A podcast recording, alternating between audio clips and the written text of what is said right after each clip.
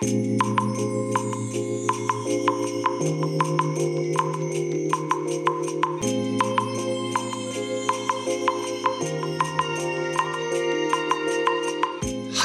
おはようございます。本日はですね10月2日日曜日でございます。車の中の気温は20あ21度ちょうどですね。はい。えーとね天気は快晴ですね、えー雲一つない青空が、えー広がっておりますはいいやあのー21度ちょうどということなんですけどもね、以前でしたらもうね、21度ってったらね、すごく肌寒く感じたような、ね、気温だったかと思うんですよ。あのーちょっと前ですとね、24度ぐらいでね、ちょっと寒いね、なんて、ラジログでお話ししていたかと思うんですが、あの当時はね、もう30度、最高気温がね、30度を普通に当たり前に超えている、えーそういうね、えーまあ、た、なんだろう、体感的な部分なんでしょうね。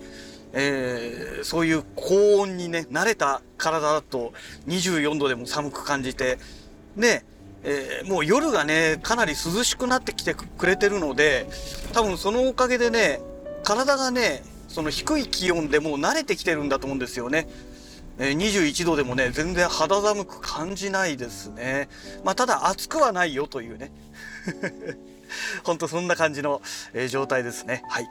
えそれでね、えー昨日の夜ですね、帰る時にね、ラジログ収録して、えっ、と、明日公開予定でもうね、すでにもう編集も終えてね、えー公開予約をしているんですけども、えー明日の朝ね、公開予定のラジログでお話ししておりますが、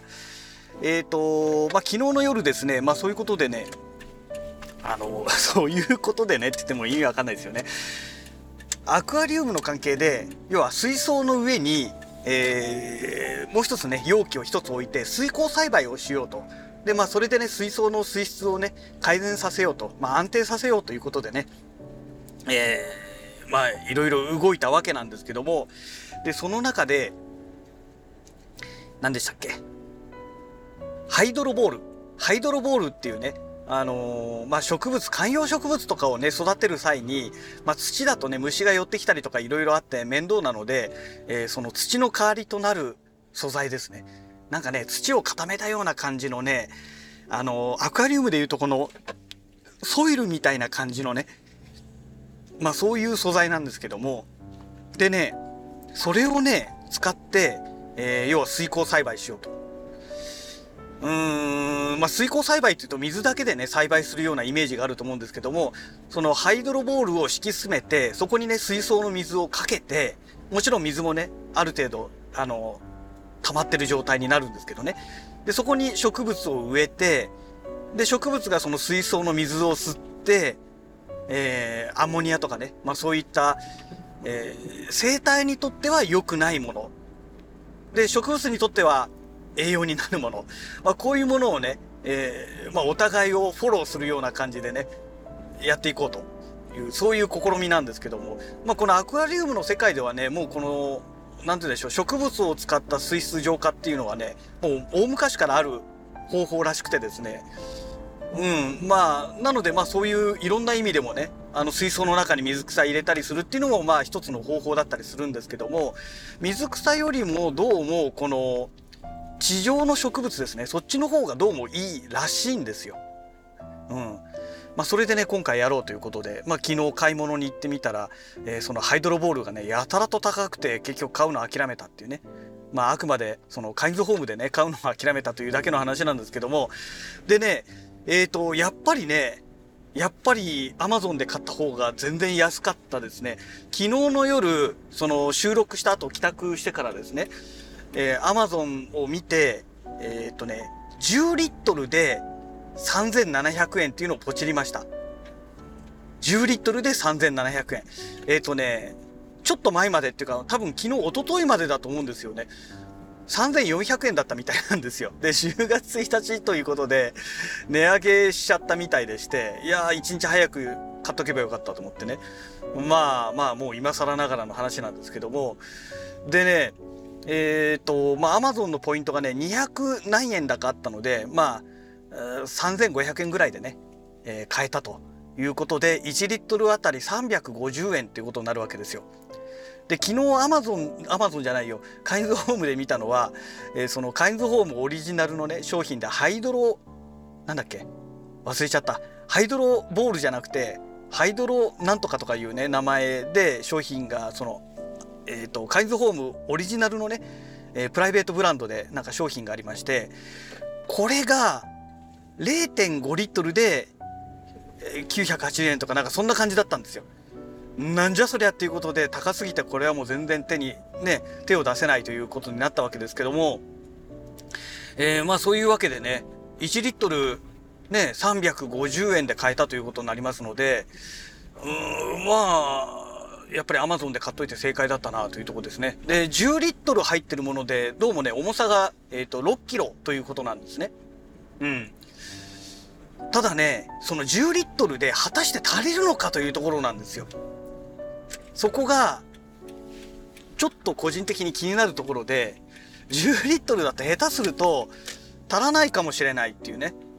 うーん、そんな感じですよね。まあどうかなというとこなんで、まあちょっとそれ使ってみてね、足らなければしょうがないので、また追加で買うしかないかなと思ってるんですけども、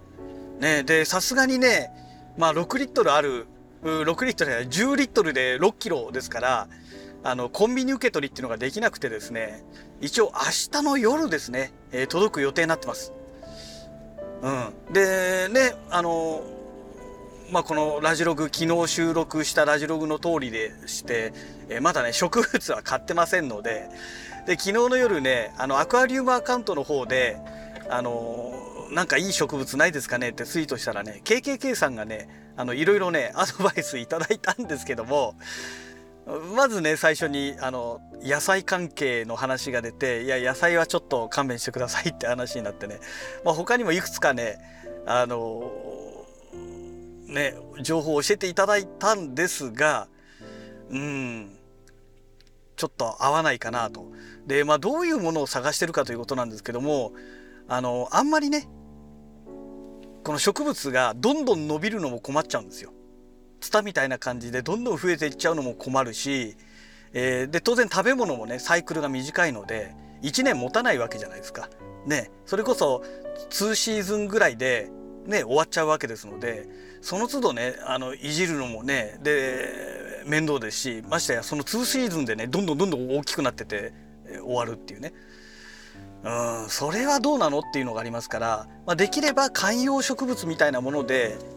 ねあんまり成長しないものゆっくりゆっくり徐々に成長してってくれるものそういうものだとありがたいなとは思うんですがね部屋の中央ぐらいの場所に置いてありますから直射日光が当たらないわけですよ。でそもそも観葉植物って直射日光当たらなくても大丈夫なのかっていうねその辺の知識が全く私はないものですのでうんでねそれのためにねわざわざねあの植物育成用の LED なんか当てるなんてことになっちゃったらなんかそれもどうなのっていう電気代かけてねそれをやるのもどうなのっていうのもありますしなかなかねその辺がねどうしたらいいのかなって何を作るのが作るっていうかそのね植物を植えるのがいいのかなっていうのがね答えがね見えてきてない状態なんですよ。ねうんねこのラジログをね聞いていただいてる方でねいやこれだったらいいんじゃないのっていうのがもしありましたらね是非ねあのこの植物おすすめですってことで教えていただければと思うんですがあの大きすぎるとダメですので、ね、水槽の上に設置するわけですから大きすぎちゃったら当然ね支えられなくなりますからそれはもうそもそも NG ですよっていうお話でねちょっと先にお話しさせていただければと思います。はい。そんなわけでね会社の駐車場到着しましたのでまた次回のラジログをお楽しみください。それではまた。